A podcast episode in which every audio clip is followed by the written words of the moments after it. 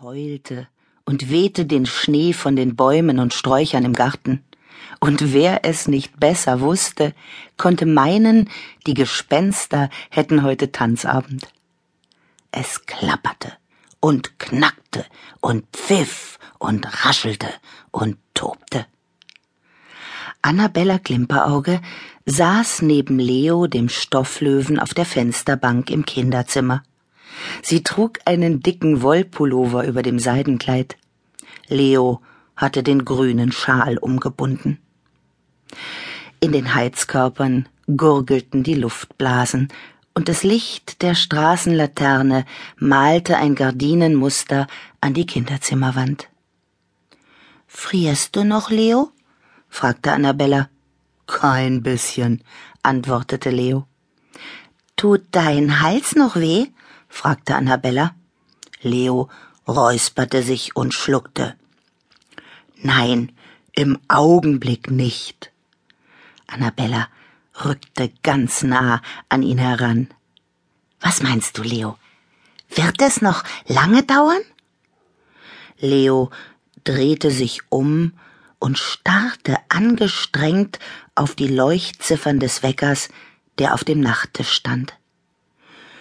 Wenn ich richtig lese, wird es noch fünf Minuten dauern, dann sind beide Zeiger oben, und so muss es sein. Was muss so sein? fragte eine kleine piepsige Stimme vom Bett her. Wehe, du antwortest, zischte Annabella. Leo der Stofflöwe runzelte die Stirn. Ich weiß nicht, was du gegen Klaus Teddy hast. Er ist doch noch ganz klein, er kennt sich nicht aus. Pah, sagte Annabella, er ist neu. Er hat eine blöde, hellblaue Schleife um den Hals. Er ist unausstehlich. Lena hat uns vergessen, seitdem er da ist. Sie spielt nur mit ihm. Er darf sogar in ihrem Bett schlafen. Für mich ist er Luft. Ihr seid gemein, schluchzte Klaus Teddy. Ihr seid so gemein. Siehst du, sagte Annabella, jetzt heult er sogar, der Zuckerbär. Das ist alles, was er kann. In Lenas Bett liegen und heulen. Sei doch nicht so fies, knurrte Leo. Schließlich waren wir alle mal neu.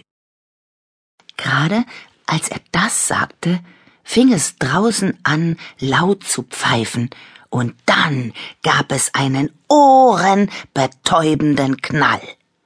Es geht los, rief Annabella. Guck mal, Leo, es geht los. Der schwarze Himmel war jetzt ganz hell und bunt. Überall stiegen flimmernde Sterne auf, die funkelten und glitzerten wie Edelsteine, gelbe, rote, grüne und blaue Leuchtkugeln zerplatzten, und es zischte und heulte und knallte. Oh, rief Annabella, und Ah. Leo sagte nichts. Er war stumm vor Staunen und nickte nur mit seinem dicken Löwenkopf. Guck mal, Leo, rief Annabella. Da im Garten ist Lena. Sie winkt uns. Ein frohes neues Jahr, rief Lena. Ein frohes neues Jahr, rief Annabella Klimperauge.